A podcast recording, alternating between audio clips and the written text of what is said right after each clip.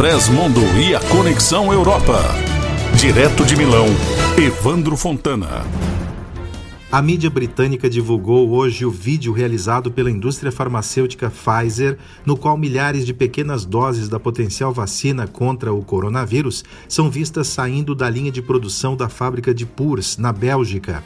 De acordo com o Mail on Sunday, centenas de milhares de doses já estão em estoque, prontas para serem distribuídas em todo o mundo se os testes clínicos forem bem-sucedidos e os escritórios reguladores considerarem a vacina segura e eficaz. A Pfizer está concluindo a fase 3, um teste em grande escala de uma vacina candidata para demonstrar sua eficácia e segurança. A gigante norte-americana espera disponibilizar 100 milhões de doses este ano e produzir pelo menos 1 bilhão e 300 milhões de doses em 2021. Cada paciente que receber a vacina precisará de duas doses. E a Lombardia, região mais atingida pela proliferação do coronavírus na Itália, pediu nesta segunda-feira o aval do Ministério da Saúde para decretar um toque de recolher entre 23 horas e 5 horas da manhã. O governador Atílio Fontana pretende implementar a norma a partir da próxima quinta-feira.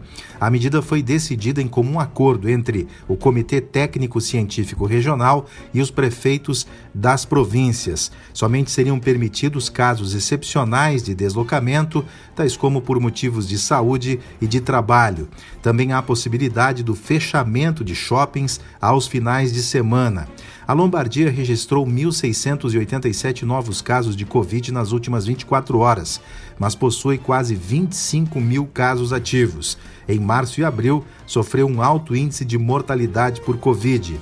Nesta segunda onda de contágios, continua sendo a região italiana mais afetada. Em toda a Itália, nesta segunda, caíram os números de novos positivos, 9.338 contra 11.705 do dia anterior mas o número de mortos continua aumentando. Ontem foram 73 vítimas fatais relacionadas ao coronavírus. De Milão, Itália, Evandro Fontana.